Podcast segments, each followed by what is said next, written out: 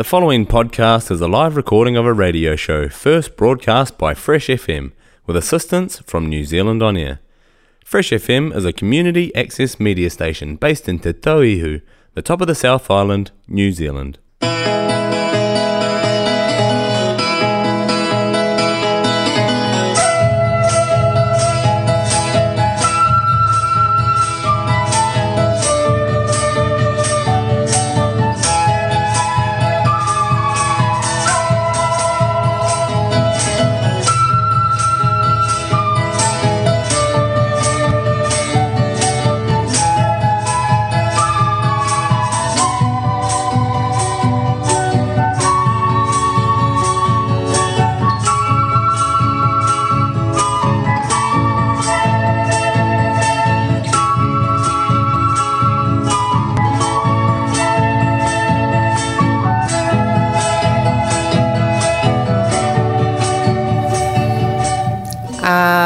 Hola, hola, hola, hola. Aquí estamos de nuevo en otra edición en viva, de vivo, perdón, de Viva Latinoamérica, aquí en Fresh FM, en el 104.8, cuando estamos comenzando el último mes del año 2022, hoy día jueves primero de diciembre. Hola, Julio.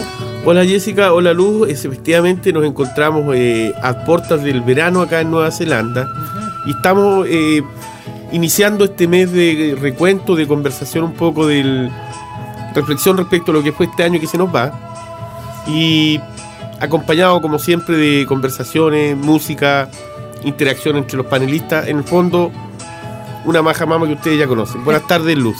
Buenas tardes Julio, buenas tardes Jessica y buenas tardes, hola a todos quienes nos están escuchando esta tarde a través del 104.8 Nelson Tanman Fresh FM y a través de freshfm.net. Ojalá nos estén escuchando en todas partes donde exista un latinoamericano. Y donde no haya latinoamericanos también, porque son temas interesantes. Así es. Hoy día, como decía Julio muy bien al principio, vamos a eh, retroceder un poquito y echar una mirada en las noticias más importantes eh, de principios de año. Por supuesto, COVID eh, llevaba todavía eh, una gran, gran, gran porción de estas noticias. Sí. Vamos a hablar de esas elecciones que se iban a producir y que se produjeron todas ellas. Eh, vamos a conversar también de otros temas relacionados con promesas hechas a principios de año. Vamos a, a partir como siempre con un poco de música, Luz, ¿te parece? Sí, sí, partamos con un poco de música eh, después de escuchar esta canción y como siempre nosotros prometemos que Viva Latinoamérica va a traer música.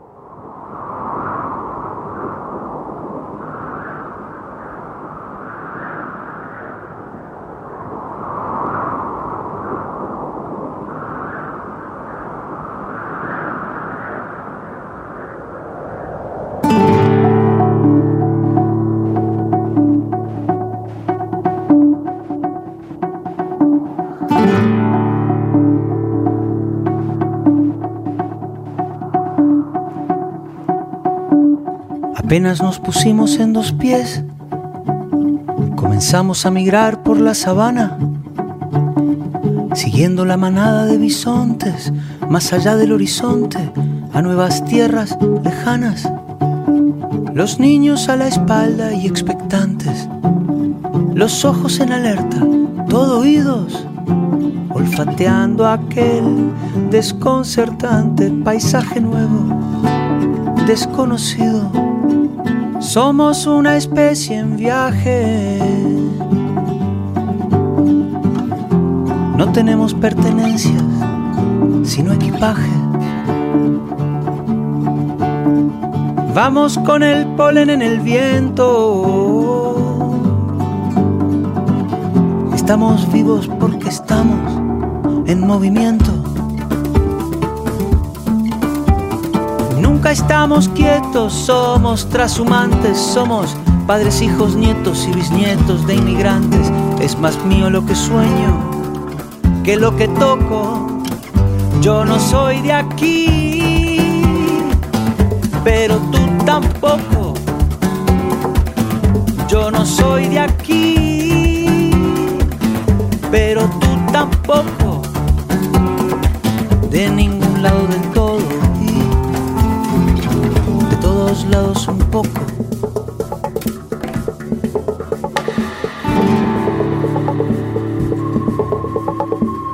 Atravesamos desiertos, glaciares, continentes, el mundo entero de extremo a extremo, empecinados, supervivientes, el ojo en el viento y en las corrientes, la mano firme en el remo.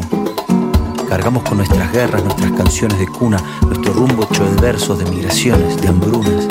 Y así ha sido desde siempre, desde el infinito. Fuimos la gota de agua viajando en el meteorito, cruzamos galaxias, vacíos, milenios. Buscábamos oxígeno, encontramos sueños, encontramos sueños.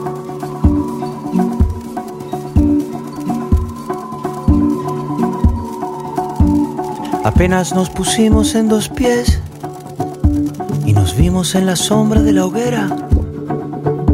Escuchamos la voz del desafío, siempre miramos al río pensando en la otra ribera. Somos una especie en viaje. No tenemos pertenencias, sino equipaje. Nunca estamos quietos, somos trashumantes, somos padres, hijos, nietos y bisnietos de inmigrantes. Es más mío lo que sueño que lo que toco. Yo no soy de aquí, pero tú tampoco. Yo no soy de aquí,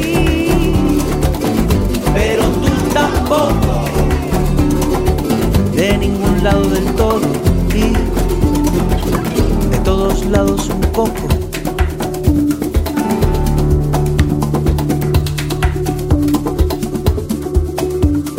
Lo mismo con las canciones, los pájaros, los alfabetos. Si quieres que algo se muera, déjalo quieto. Aquí estamos de vuelta en el 104.8 Fresh FM con el programa Viva Latinoamérica. Como ustedes pudieron oír, ya hay una discusión aquí porque estamos eh, conversando acerca de la llamada nueva ola de izquierda que se había programado precisamente a principios de año, hablando de tres importantes elecciones que iban a ocurrir durante el año en América Latina. Sí, de hecho, el, en em, febrero del 2022 se realizó la segunda vuelta de una elección que en realidad no, no dio mucho que hablar, ni todavía no se sabe mucho de este presidente.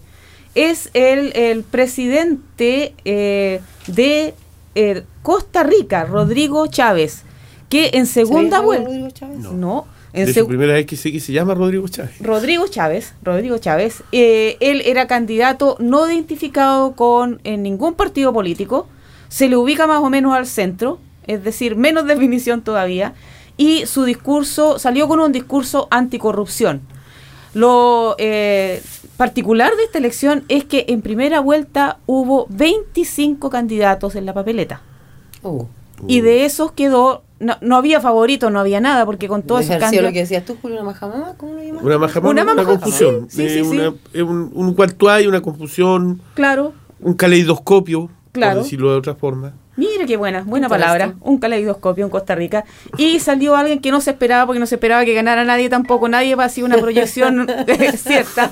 Eh, y desplazó a- al candidato, uno de los candidatos de las derechas, de Costa Rica. De Costa Eh, Rica. Sí. A 100 días se hizo una evaluación, a 100 días de gobierno del presidente Rodrigo Chávez de Costa Rica y es el presidente mejor evaluado de toda Latinoamérica, 79% de aprobación. Oh, wow. Sí, pero para, para que sea más particular todavía, está gobernando con un 82% de asamblea legislativa opositora. Oh, wow. Eso sí que es un Es el de. Costa Rica, pero también estaban, para 2022 se, se daban muchas, lo, lo que decía eh, eh, Julio recién, las proyecciones respecto de esta oleada de, de izquierdas. Tres elecciones eran, mu- eran importantes. Bueno, Costa Rica, ya un presidente de centro, no se sabe todavía qué va a pasar con él. Y las otras dos, que eran Brasil eh, y Colombia, las dos ganó Petro en Colombia y eh, Lula en Brasil. En Brasil. Así es que la hora de izquierda parece que va. Eh, digamos, en honor a la verdad que este constante acomodo que está teniendo Latinoamérica por integrarse a este nuevo orden mundial que de una u otra forma está cambiando pre-pandemia eh, había una hegemonía clara, o por lo menos económica, de los Estados Unidos, y eso ha cambiado radicalmente post-pandemia. Post en Donald ese- Trump. Post-Donald Trump también. ¿Cierto? Sí. Sí, sí. En ese contexto, Latinoamérica, que generalmente, por lo menos los últimos 200 años, ha estado siendo eh, sojuzgado por alguna élite o algún grupo económico o algún grupo trans, eh, eh, más allá de las fronteras de Por América supuesto. Latina, Por supuesto. y con unas proyecciones que en general, si tú ves los análisis de la, Mm. del BID, de la CEPAL, Mm. son todos catastróficos. Año a año, sí. yo veo, por ejemplo, veía las proyecciones del año 2021, el año 2022 América Latina está Va a mal, estar en la miseria. en la sí, sí. miseria. Las proyecciones para 2023 no son muy distintas. No. Bajo crecimiento, casi nulo, eh, alta inflación, deuda, etcétera, etcétera. Me, me, me hace sentido si tú consideras que los bancos que nos tienen prisioneros con sus préstamos suben sus intereses cada dos minutos y ahora con el excusa este, con la excusa de esta guerra fabricada eh, entre Ucrania y Rusia también, Julio. Eh, exacto. Y en este giro a la izquierda que estábamos comentando, por, en esta, dentro de esta perspectiva tan Sí. catastrófica que nos presentan año a año para los latinoamericanos, siempre es como un, un viento nuevo, un refresco, un poco de esperanza para la gente. Sí. El, el cambio eh, y las nuevas propuestas sociales que traía aparejado todos estos nuevos candidatos, que además su característica en común era, eh, aparte de un discurso desideologizado, porque son muy diferentes de la izquierda tradicional que nosotros conocemos en América Latina, Cierto. además los une el ser contrario al modelo neoliberal, Sí. por lo menos Sí. en su En declaración de buena En intención. palabras de buenas Sí, intenciones, sí. porque eh, cambiar el paradigma pareciera ser algo más difícil que solo hablar, Luz. Bueno, de hecho, en materia de recursos naturales, por ejemplo, que es uno de los problemas que se eh, eh, anunció de nuevo como en estos eh, pronósticos catastróficos, eh, se, desde, desde la CEPAL y, y de, de un montón de otras organizaciones y expertos, se anunció que Latinoamérica podía caer de nuevo, de nuevo comparado con las épocas de la colonia, en un extractivismo, como bien decía Julio, que viene desde el exterior de, la- de América Latina. Mm. Y particularmente esto se ej- ejemplifica con el caso del litio, eh, que eh, hablando de nuevas políticas, por ejemplo, eh, en cuanto al litio, en- el litio existe en Chile, en el norte de Chile, en el norte de Argentina México. Bolivia. y en Bolivia. México. Sí, pero el, el- triángulo Los del litio, grandes, sí, los este donde están las, grandes, las sí. grandes transnacionales y los grandes países con los ojos puestos encima, es ese, porque tiene muchas reservas. Hay de cinco litio. países que concentran casi el 70% de la reserva de litio. Ya. Los cinco son Chile, Bolivia, Argentina, Perú y México. Y México. Ahora, de esos cinco países, todos ellos con gobiernos aparentemente eh, más cercanos a la izquierda, solo México y Bolivia tienen una política estatal respecto de litio. la sí. explotación, A eso el uso y eh, el, el- el dónde irán a parar esos recursos. Aparentemente Chile está tratando de legislar en la misma, También. en la misma línea. El ¿o? gobierno de Boris, que también asumió el, el- el mando en marzo, el primero de marzo este año, o sea, a principio de año, eh, está entre sus políticas el hacer un tipo de nacionalización del litio, pero en Chile todo es eh, está todavía en discusión porque tiene- necesita el apoyo del Parlamento. Más que eso, el- yo me acuerdo clarito que una de las promesas de campaña de, Gabriel Boric Sí, era crear una empresa nacional del litio. Exacto. Ese fue su comentario, sí, a pesar que en Chile el litio, la explotación, está concesionada a privado. En este caso, Julio Ponce Lerou, otras veces hemos comentado sí, sí, sí. cómo este señor se hizo cargo y si se hizo eh, con un con una concesión por más de 30 años renovables Sí, de toda la extensión del litio que hay en el salar de Atacama a un precio que es casi va a ¿Qué pagar alrededor de Este gallo con Pinochet? era su yerno el yerno. Exacto. eh, Claro, a un va la precio que con suerte va a pagar 3 o 4 mil pesos mensuales de patente entonces no me queda claro qué tan eh, defensor de los derechos del litio en este caso de- en el fondo de los intereses del Estado De porque del Estado, claro. lo que están mirando a mi modo de ver Argentina y México que probablemente son los que tienen menos litio o Bolivia en este caso México y Bolivia Bolivia tiene mucha Sí, eh, están viendo que es un recurso. Imagínate que en- están pensando la demanda en los próximos cinco años va a crecer alrededor de un 50% a partir de ahora. Están hablando de los próximos Sí. cinco años el litio, ni hablar con todo lo que se viene con los autos eléctricos, con todo lo... Hay, hay una, va a haber una demanda extra de litio. Eso, Sí, y eso- de eso- arena rara. sí. Eso viene. Y no sé si de arena rara porque la verdad es Tierra, que estamos tierra. hasta más arriba de arena rara. güey. ya, ya, me- ya me parece raro que ya me parece raro que Chile no tenga el control del litio, pero A mí también me parece Sí. rarísimo. es más o menos eso lo que está pasando en, en este caso con los recursos naturales. Eh, respecto de eso mismo tiene que ver con el problema del extractivismo, porque si bien están estas nacionalizaciones, por ejemplo, Bolivia. Bolivia eh, leía eh, el otro día un, un, artículo que hablaba de que el, Bolivia es el país que ha, ha tenido, que primero nacionalizó el litio, totalmente nacionalizado.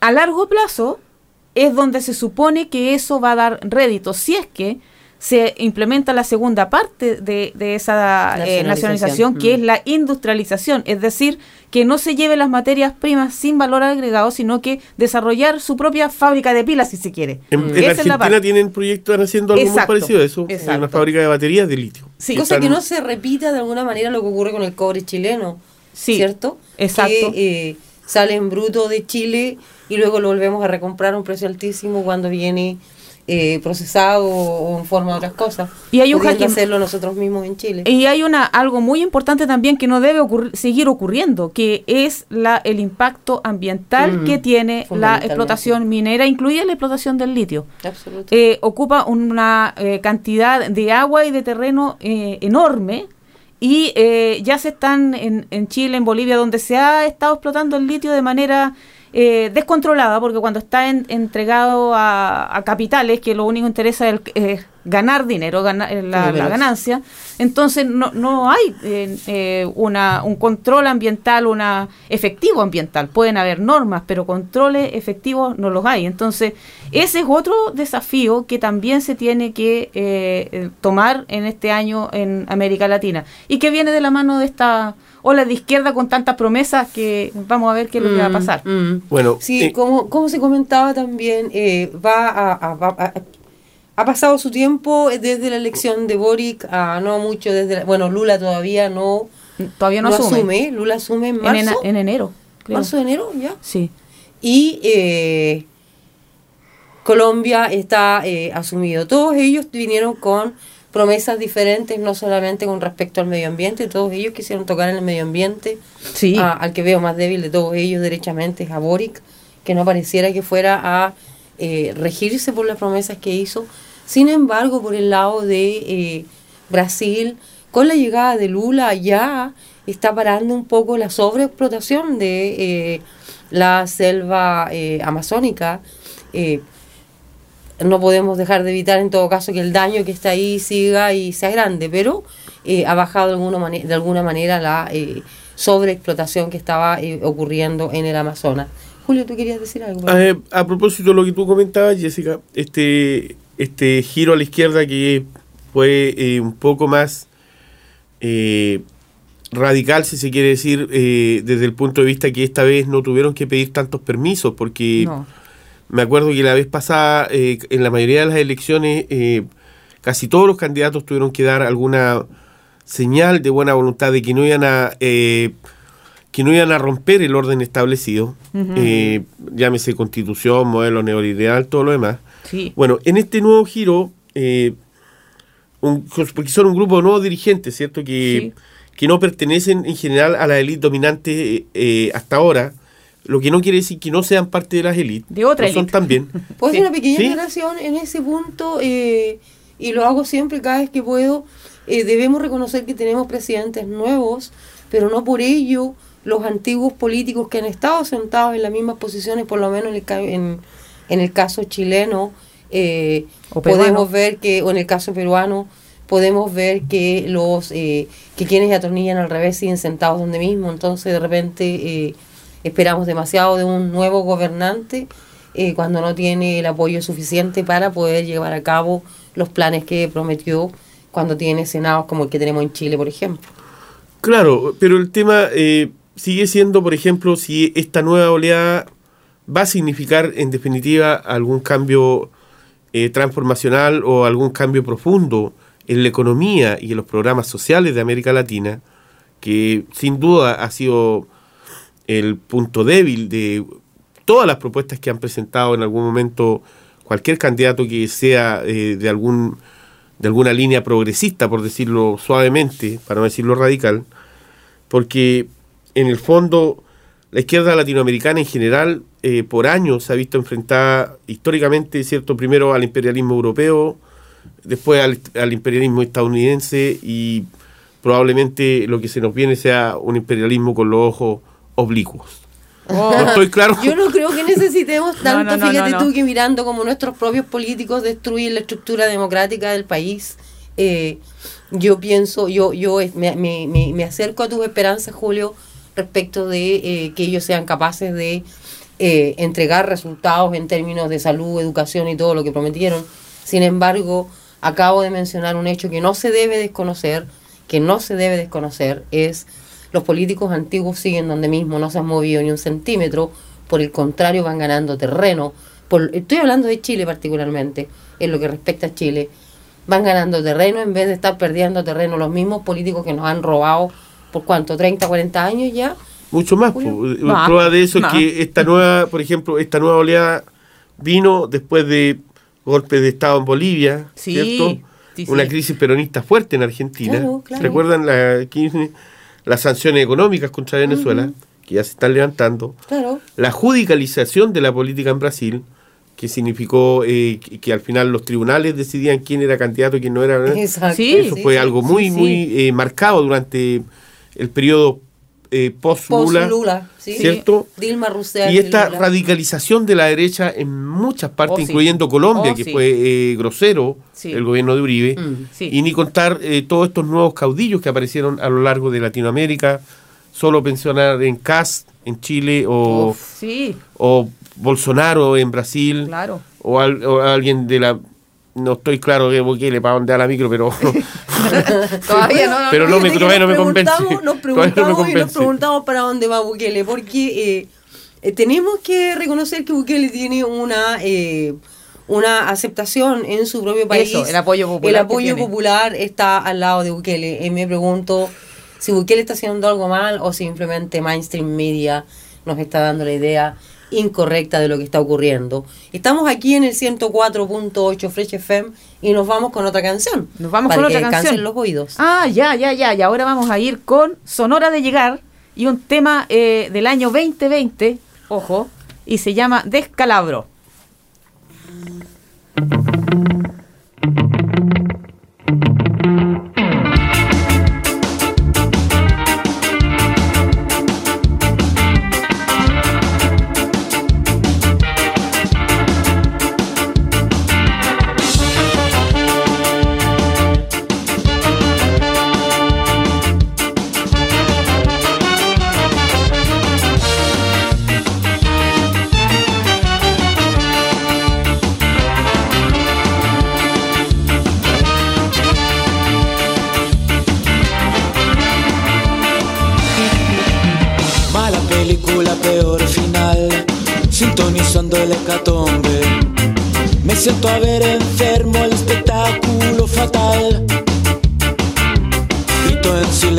Todo está al revés.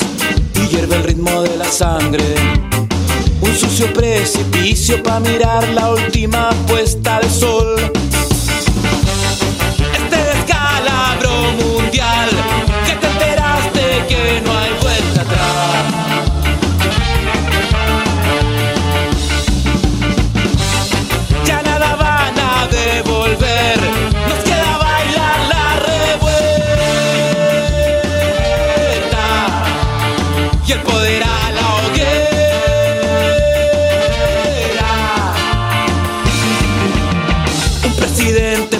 Bastardo.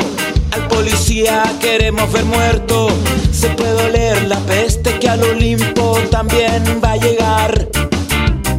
El facho con el sartén por el mango. No hay vuelta atrás con la bomba de tiempo.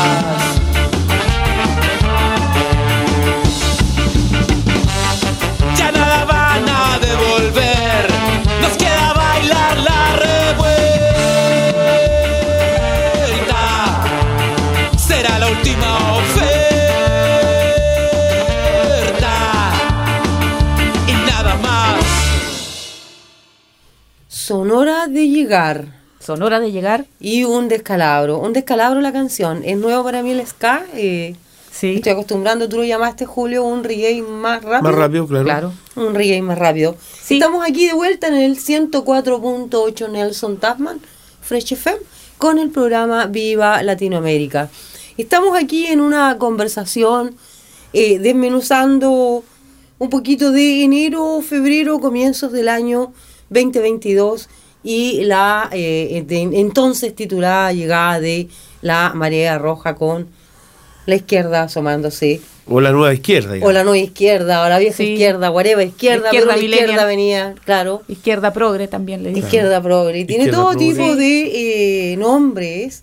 eh, sin embargo, eh, estamos todos, como decía Julio hace poquito rato, esperando que esta eh, izquierda de eh, con el apellido que tenga eh, sea capaz de eh, entregar o de eh, eso, de deliberar, de ser capaces de entregar lo que prometieron Exacto. que iba a ocurrir.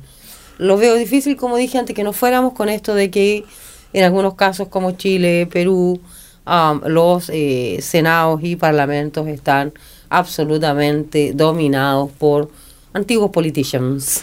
Nunca va a ser fácil eh, cambiar lo que está malo por tantas, tantas décadas. Nunca va a ser fácil. Eh, Ya, ya lo hemos conversado otras veces a propósito de Chile y de lo de el proyecto de constitución que todavía estaba andando a principios de año, eh, con mucho entusiasmo la comisión constituyente. Y nunca ha sido fácil tampoco en Perú. Eh, esta marea eh, roja, o marea de izquierda más bien, eh, ha sido bien variopinta porque el presidente peruano, eh, Pedro Castillo, es un presidente campesino. Es, es una, es una izquierda que no muy comúnmente llega a los poderes en Latinoamérica. Eh, Evo Morales sería el otro. Mm, el otro. Lula Silva.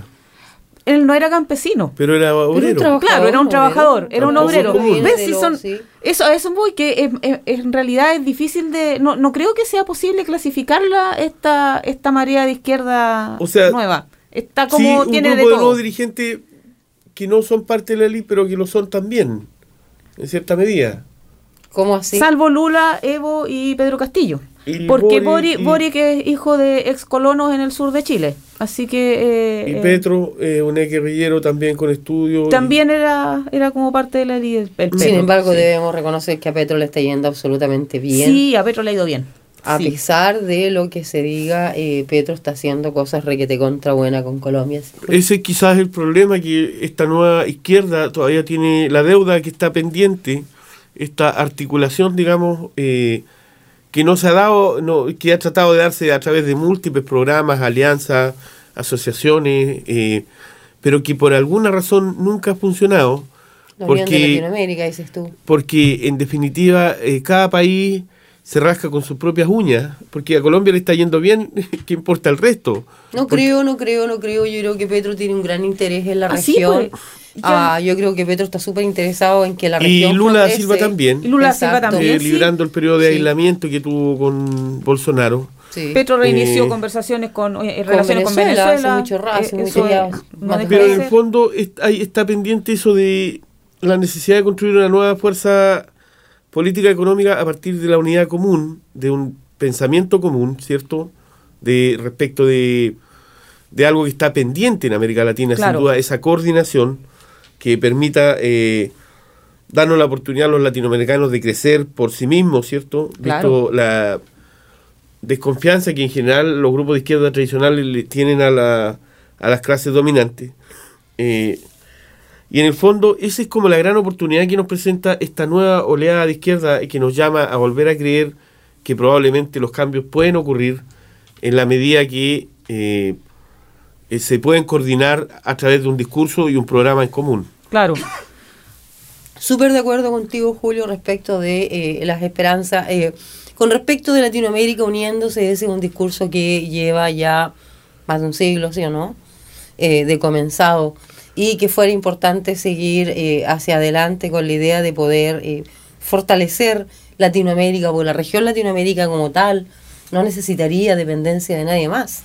Si nosotros entre nosotros comenzáramos a eh, fortalecer las relaciones entre latinoamericanos, Luz. Y quiero decir también que con un ejemplo que justamente afecta a Pedro Castillo, que justamente esa unidad con los ideales de justicia social es la que está siendo activamente torpedeada desde la, eh, los neoliberales que están, como dices tú, Jessica, totalmente enquistados en, en, lo, en el poder de todos los países latinoamericanos.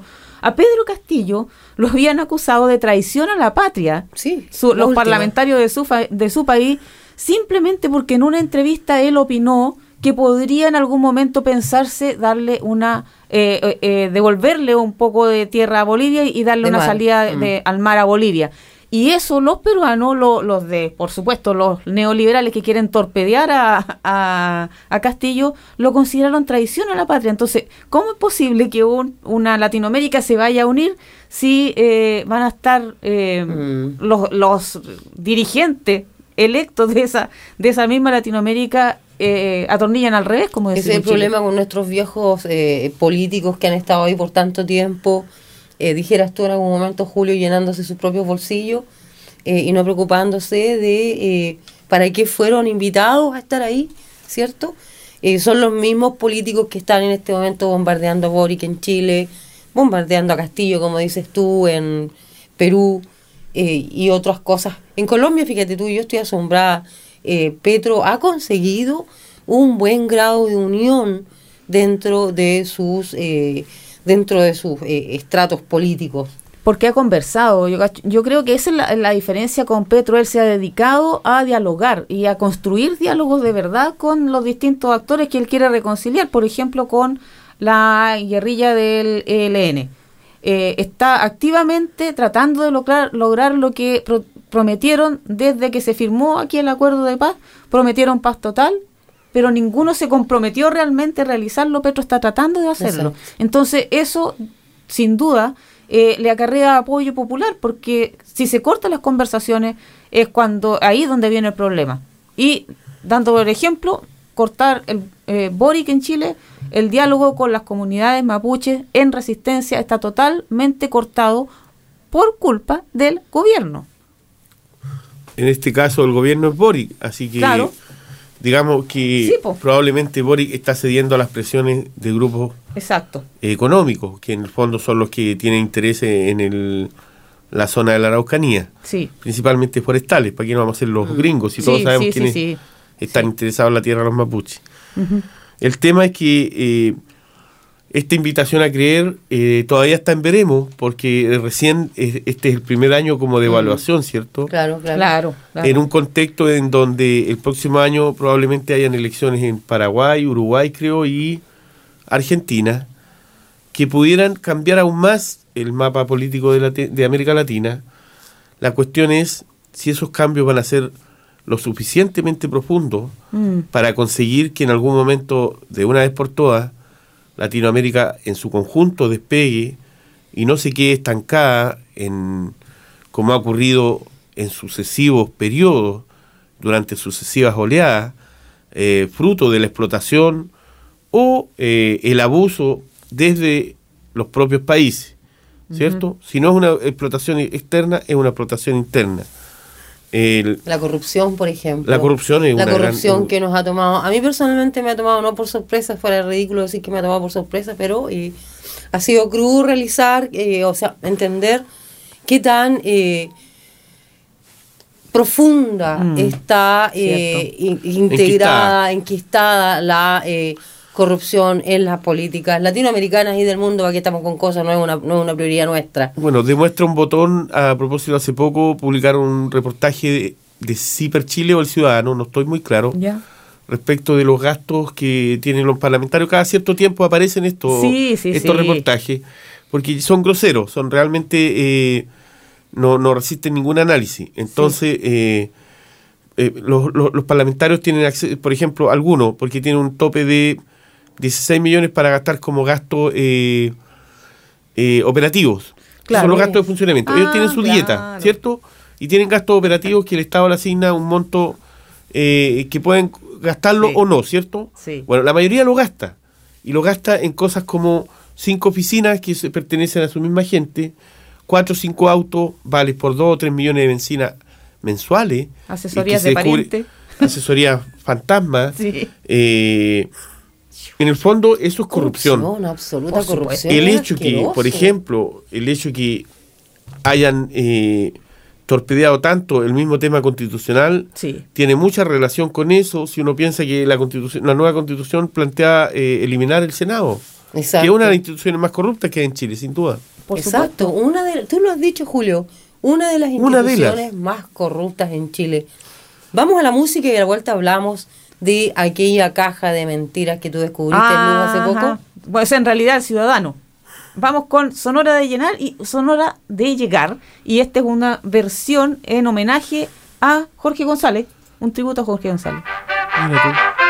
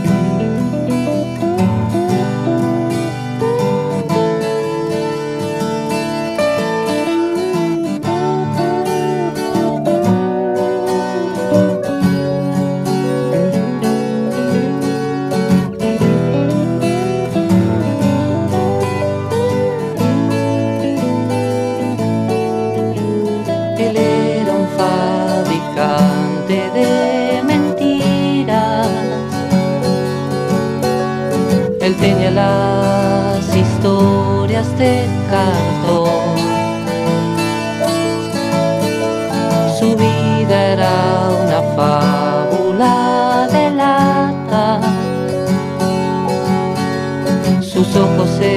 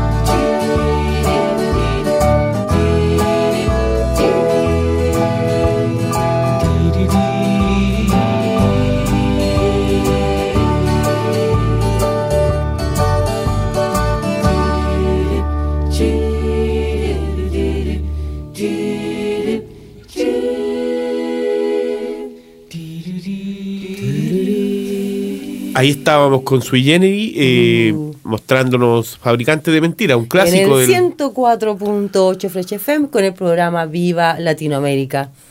Era un clásico de la música latinoamericana, sin duda.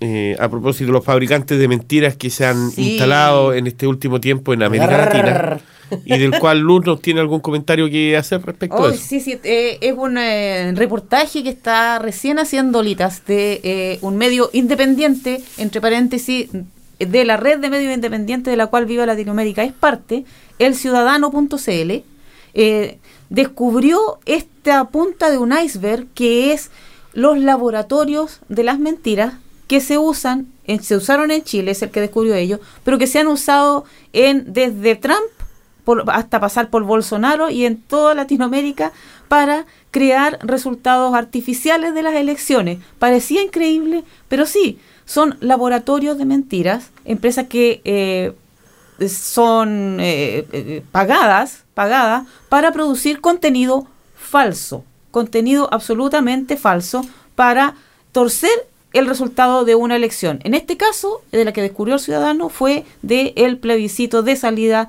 de eh, la aprobación o el rechazo de la nueva constitución en Chile, que todos sabemos que ganó el rechazo. Sí. Probablemente lo que no todos sabemos es cómo eh, hubo una concertación deliberada de parte de Sí. agencias de publicidad, de grupos eh, ligadas a grupos económicos de la derecha en Chile, Sí. que se dedicaron a eso, a, a crear un think tank eh, donde cada día eh, eh, propagaban, digamos, eh, a través de diferentes redes sociales, eh, contenido falso que terminó por eh, ser verdadero, a punta de repetición. Exacto. Es Terminó lo que tú llamas creíble. copamiento mediático. Sí, pues. ¿cierto? Sí, pues. En donde todo el mundo comienza a repetir una idea. Y tú tienes varios ejemplos porque hemos estado O comense- sea. conversando acerca de esta eh, de este nuevo artículo que sacó el ciudadano. Sí. Eh, tú posicionas una idea, ¿cierto? Y tanto repetirla, repetirla, repetirla, eh, termina por parecer algo absolutamente creíble. Y esa es la estrategia que se está usando últimamente, aparte de, como dices tú, Julio, las redes sociales, las famosas redes Y sociales. como, como decía, esto es la punta de un iceberg porque lo que sucede es que eh, si fuera una agencia de publicidad que está publicitando un producto y se dedica a difundir características que este producto no tiene, esa empresa de publicidad, por lo menos en Chile, estaría siendo sancionada. Pero en política no existe la misma regulación, porque se escuda la gente que está dedicada a difundir estas mentiras, se escuda en la libertad de expresión. en todo caso, lo que se denunció con este eh, reportaje son dos ex empleados que trabajaron seis meses para una de estas laboratorios de mentiras en Chile. Y a cada uno de ellos se les pedía, eran productores audiovisuales, se les pedía producir contenido falso, por ejemplo, 10 videos por día por día y son videos de alta calidad tecnológica, eh, de muy, o sea, con crítica y con estándares de publicidad. Laboratorios de mentiras. Eh, ¿Cuántos más hay? Se está recién descubriendo y ya se sabía que eh, estos laboratorios, como bien decía al principio, eh, partió todo con Donald Trump y su estrategia de usar las redes sociales para difundir contenido muchas veces falso.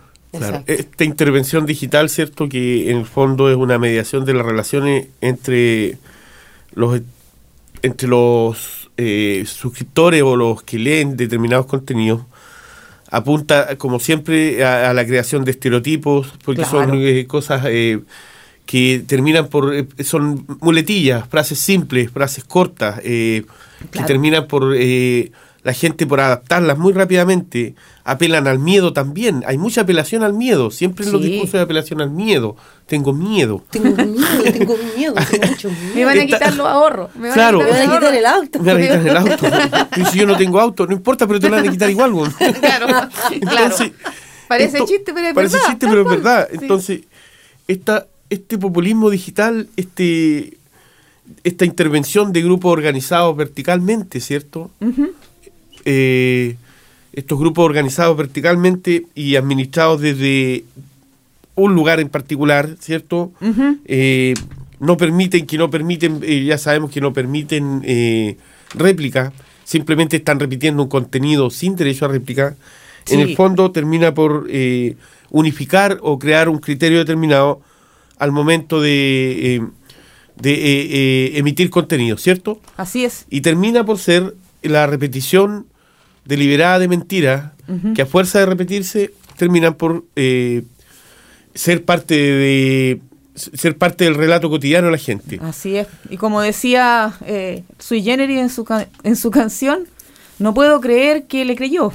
y así sucedió. Ahora, Chile, esta propagación de mentiras en Latinoamérica no es nueva, eh, viene de muy, Sí. muy, muy, mucho largo.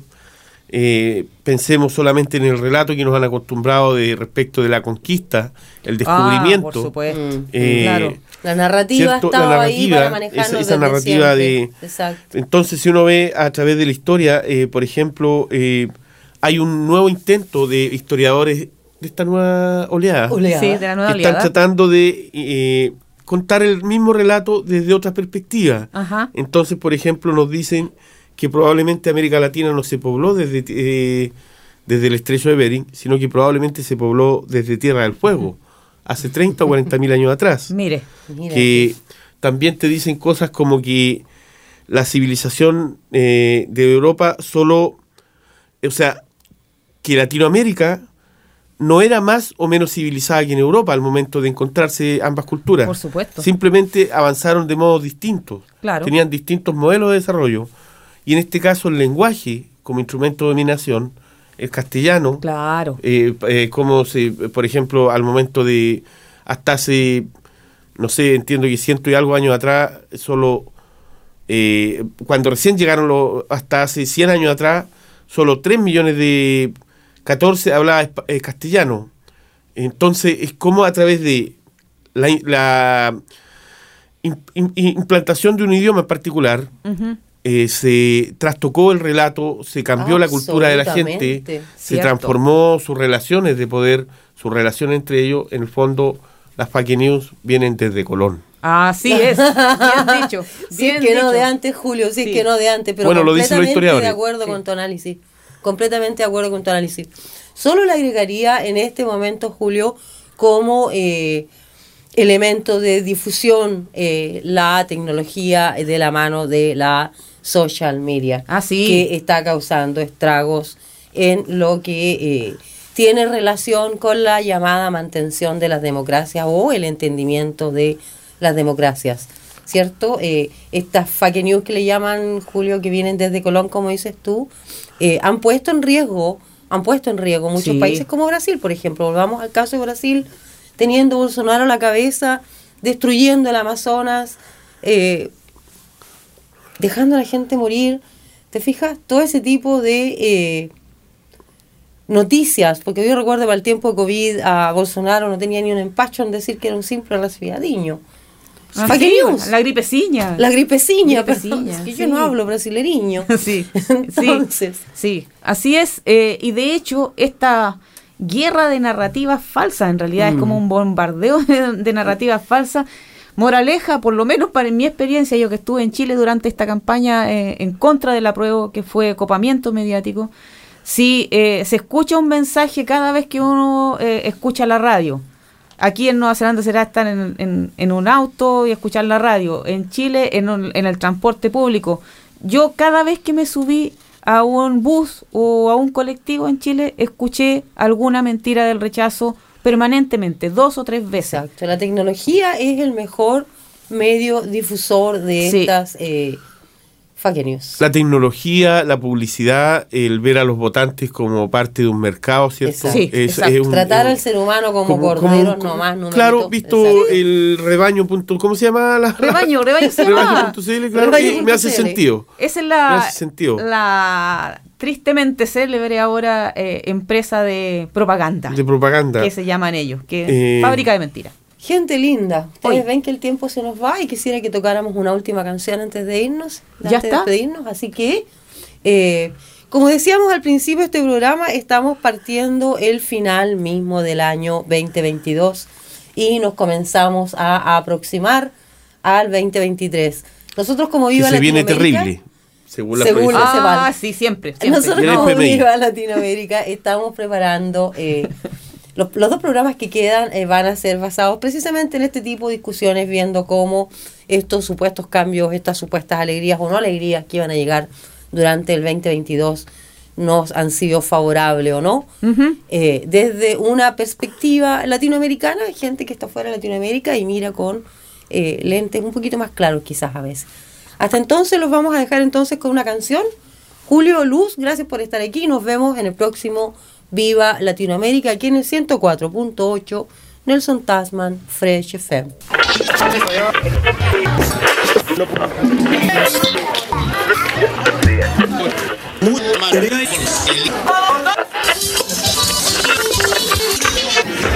el grupo Barrio Calavera y lo recibimos con un fuerte, fuerte aplauso.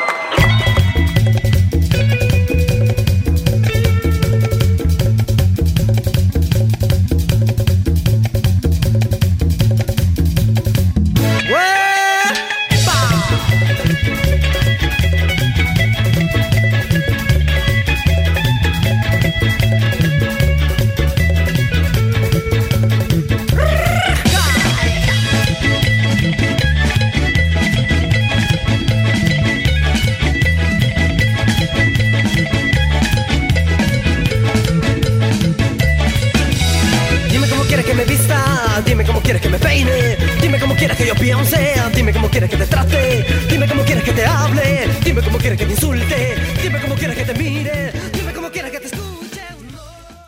The podcast you just listened to was a live recording of a radio show, first broadcast on Fresh FM, the top of the South's community access media station, with support from New Zealand On Air. The funding of Access Media makes these podcasts possible. To find similar programs by other community access media stations, go online to accessmedia.nz. If you or your group would like to know more about how you can have a program on our station, please contact us. Visit our website freshfm.net for our contact details.